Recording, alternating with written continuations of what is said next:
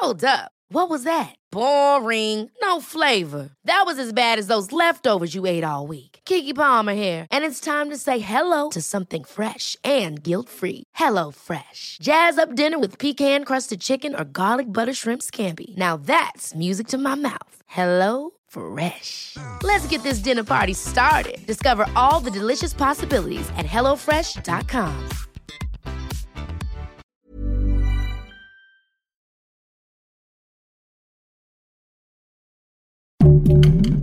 Heraldo Podcast, un lugar para tus oídos. Divagando en la mente de. En este podcast de psicología, los especialistas Rocío Arocha, Ruth Axelrod y José Estrada tratarán temas de salud mental, trastornos mentales y más. Así comienza nuestra terapia. ¿Qué tal? Estamos en una entrega más de Divagando en la mente de. En esta ocasión estaremos divagando en la mente de la película Soul, sus creadores, los temas abordados y sus personajes. Esta película es una de las últimas eh, eh, entregas de Disney Pixar y se estrenó durante el 2020, justo en el periodo en el que toda la humanidad está atravesando uno de los momentos más difíciles de pandemia. Y es una película muy interesante porque a diferencia de otras películas de este estudio, Disney Pixar, esta fue estrenada únicamente para plataformas, eh, ahora sí que en el hogar. Eh, se estrenó en Disney Plus y solamente podía ser vista ahí. Es una película que aborda una serie de temáticas que más parecen de adultos que de niños, pues son temas eh, como los de la muerte, como el, sentido de la vida, preguntas en esencia existencialistas que de alguna manera son abordadas a lo largo de toda la película de una forma pues bastante sensible, bastante atractiva y sobre todo con un punto de vista distinto. Nos hace pensar esta película.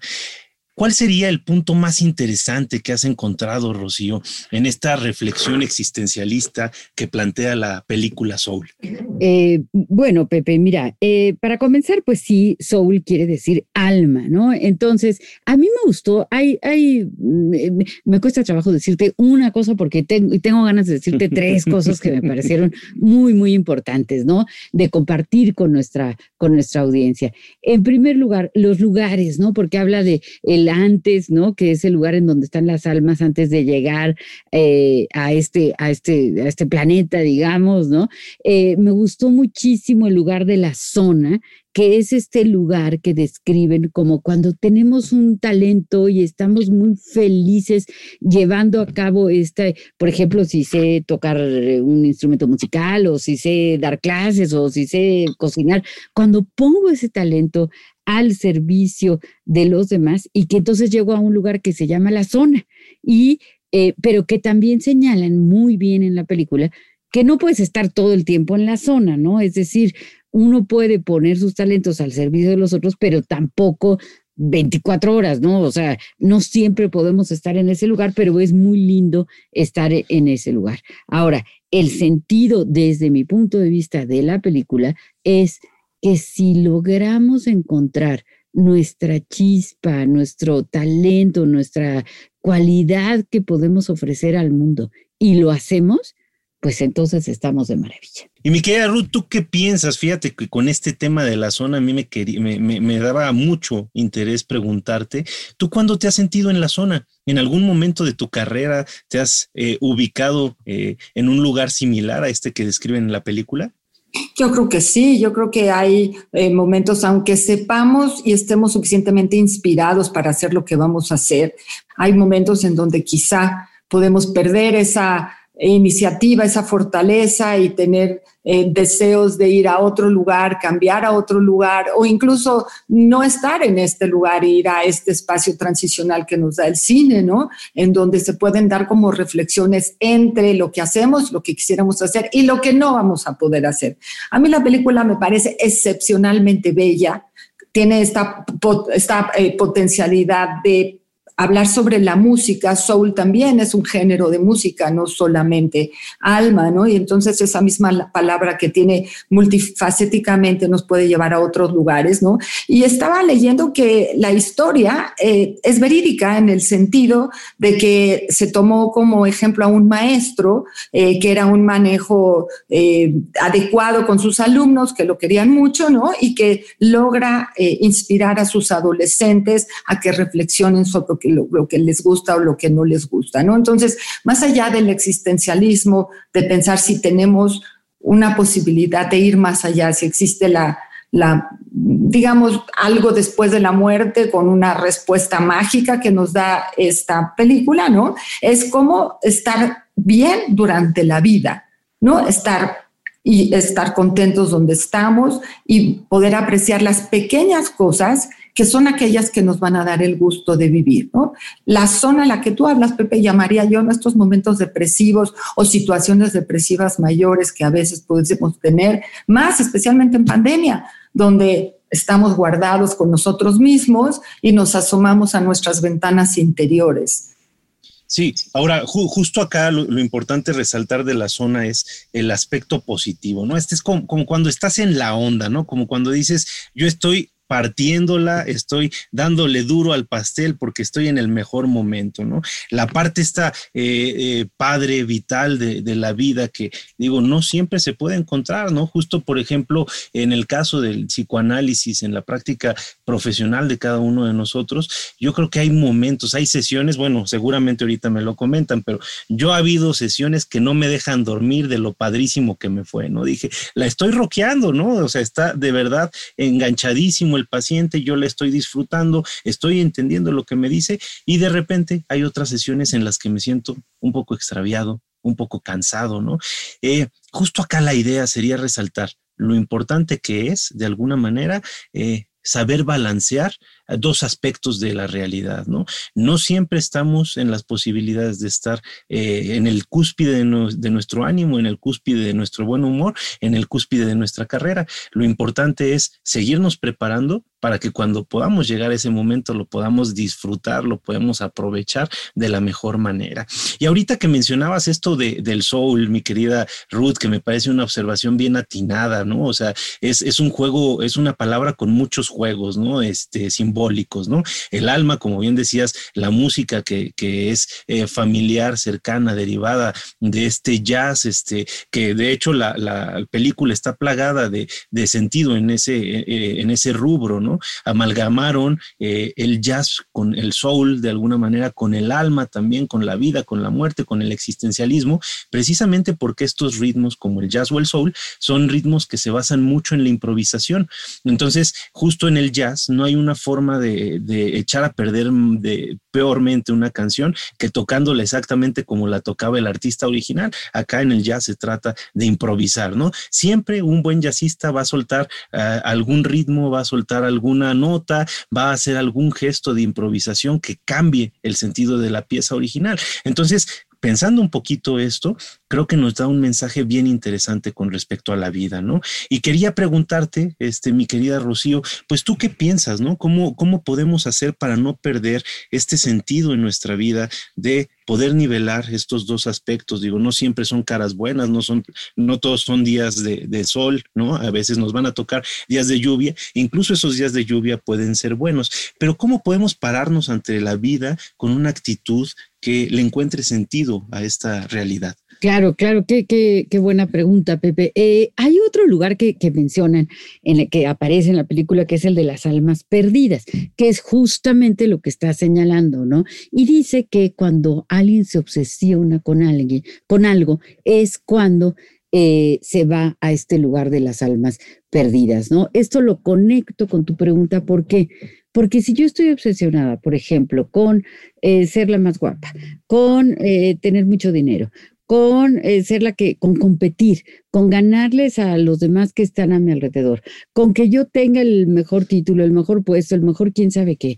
En esos momentos dejo de poner atención al aquí y a la ahora en esta película se hace énfasis en muchos momentos diferentes de la importancia de estar vivo mientras estoy vivo, ¿no? ¿Qué significa estar vivo mientras estoy vivo? Significa poner el 100% de mi atención al aquí y a la hora percibir si estamos en el 100%, entonces nos damos cuenta en primer lugar, de que estamos vivos y quizá en segundo lugar, de que podemos estar observando una mascota, una flor, una persona que tenemos enfrente y que cada una, cada eh, manifestación de la vida, pues es realmente un milagro. Entonces, eh, poner, yo digo que toda la carne en el asador, ¿no? Echarle muchas ganas a lo que estoy haciendo, eh, cuidarme, eh, cuidarme mucho, porque si tengo bienestar, entonces puedo disfrutar del momento presente y no irme demasiado hacia el pasado, demasiado hacia el futuro, eh, no obsesionarme con ciertos logros, que claro, todos queremos tener logros, todos queremos alcanzar cosas, pero no perdernos del día, no perdernos del momento, no perdernos del aquí y del ahora, porque eso es la vida estar en el aquí y en el ahora. Uf, e históricamente ha habido muchas lecciones con respecto a esto y digo, creo que cada uno de nosotros vamos a tener alguna anécdota eh, personal. Eh, mi querida Ruth, además de, compartirnos alguna eh, enseñanza que hayas tenido a lo largo de tu vida con respecto a esto que menciona Rocío, ¿no? De el aquí y el ahora, encontrarle sentido a lo que estamos haciendo, también me gustaría ver si nos pudieras compartir de entre todas las referencias eh, literarias, artísticas, científicas que tiene esta maravillosa película, ¿encontraste alguna que te sea muy cara, así muy querida? tiene, la suerte de hablar de Einstein, tiene la suerte de, creo que retoma Galileo, retoma Jung, este, hace referencia a grandes teóricos eh, y concentra mucho conocimiento toda la película, que habría que verla un par de veces más para ver, identificar a cada uno de los, de los personajes eh, que retoma, ¿no? Pero hablando de personajes, me parece que es genial el ejercicio, por ejemplo, mi preferido, el de los personajes, ustedes me van a decir cuál es el de ustedes, pero voy a hablar de dos que me parecen geniales. Uno es el contador. Es esta parte en donde hay un personaje que, así como usted decía, Rocío, de, ser muy cuidadoso y, no, no exagerar en los rituales, bueno, tenemos al maestro de los rituales dentro de la película, que es el contador, que cuando se da cuenta que le hace falta un alma y le empieza a buscar, hace todo un revuelto policíaco para buscar dónde quedó esa alma y entonces busca, busca, busca en los archivos, no duerme, no, no, y tiene una facilidad genial y es muy feliz teniendo orden y contando dónde quedó esa alma perdida que no ha llegado al lugar que le toca llegar, ¿no? Y hay alguien que lo está observando y mandando, que es un líder, un líder que tiene formas como geométricas, ¿no? Que, que tiene esta belleza de poder ser el líder del lugar, de poner las reglas, de poner el orden, pero que al mismo tiempo las rompe y que al mismo tiempo le permite eh, esta posibilidad a que él cuente el alma, pero él sabe dónde está el alma perdida y, le da la oportunidad al alma de ir a los lugares que requiere para que pueda volverse a encontrar a sí misma. Entonces, esos dos personajes me parecen excepcionales. Y otra cosa que me encanta de esta película, junto con la de Coco, porque las dos películas de Pixar hacen como el esfuerzo de buscar en nuestra fantasía, en nuestro inconsciente, la mitología que cada uno de nosotros puede tomar al respecto de la muerte, ya sea como mexicanos, ya sea como gente creyente, con mayor espiritualidad, ¿no? Que es el ejercicio que hacen de las escaleras o de las escaleras eléctricas que llevan de una zona a la otra, ¿no? En donde uno se sube a su escalera y la escalera lo va llevando así o como un puente de luz para el lugar que se puede eh, y que sigue y que donde se puede encontrar la nueva esperanza, ¿no? Entonces no olvidemos nunca que siempre hay puentes, que siempre hay escaleras eléctricas que nos lleven para arriba o para abajo y que podemos usarlas constantemente en nuestro referente imaginario, evidentemente todo habla esto de la fantasía, de la fantasía inconsciente, de cómo transitamos de un estado a otro, de un día a otro, de un lugar a otro. Bueno, me apasiona la película, como verás.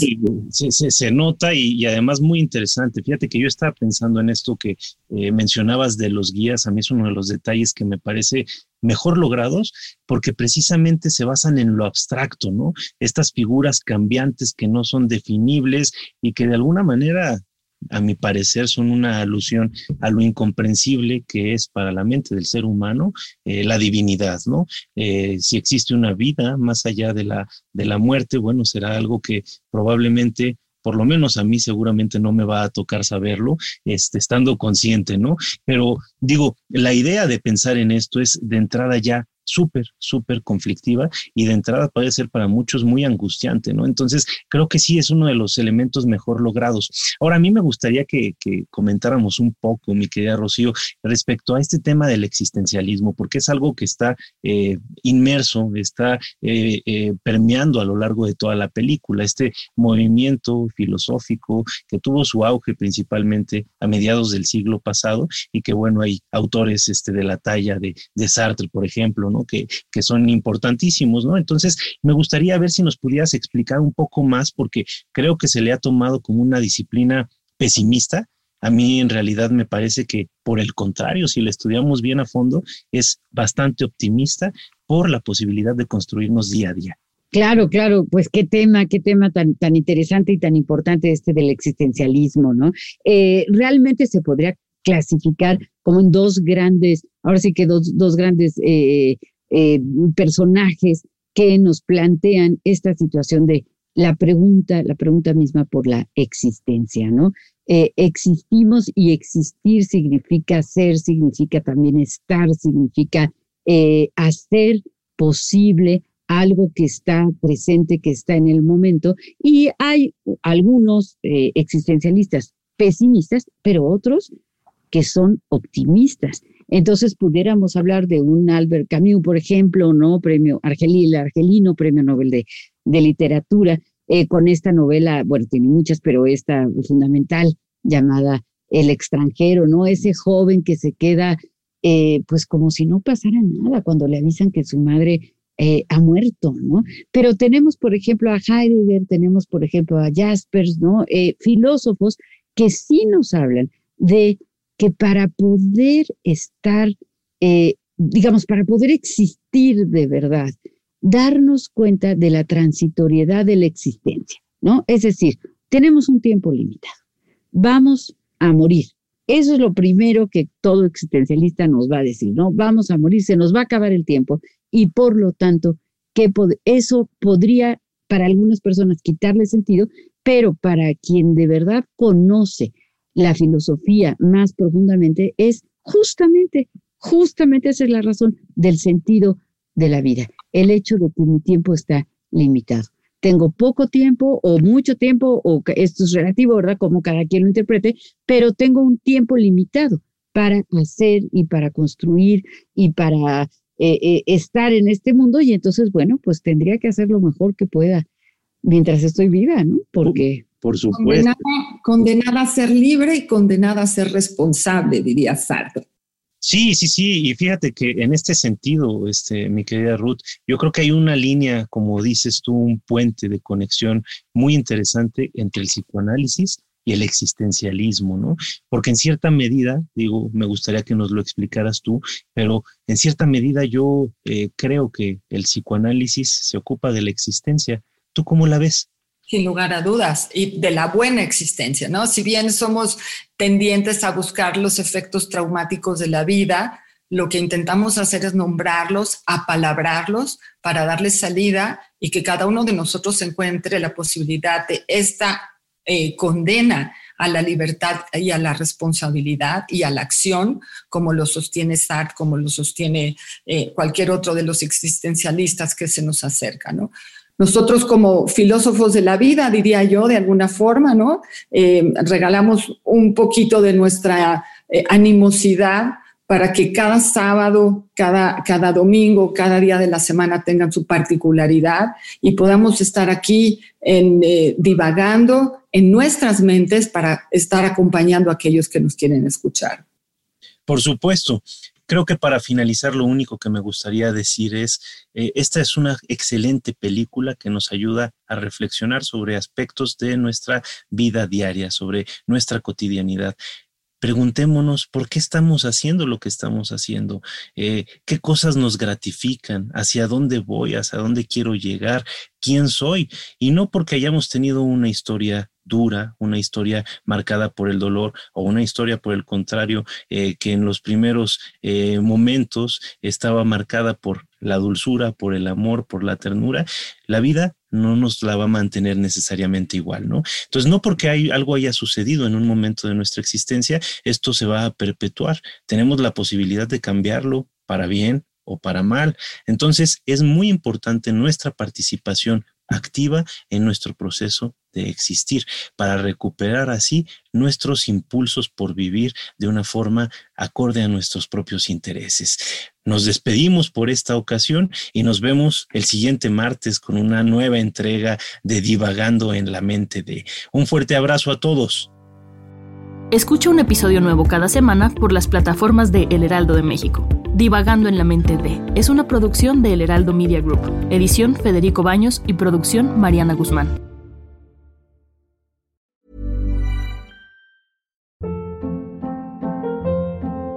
Hold up. What was that? Boring. No flavor. That was as bad as those leftovers you ate all week. Kiki Palmer here, and it's time to say hello to something fresh and guilt-free. Hello Fresh. Jazz up dinner with pecan-crusted chicken or garlic butter shrimp scampi. Now that's music to my mouth. Hello Fresh. Let's get this dinner party started. Discover all the delicious possibilities at hellofresh.com.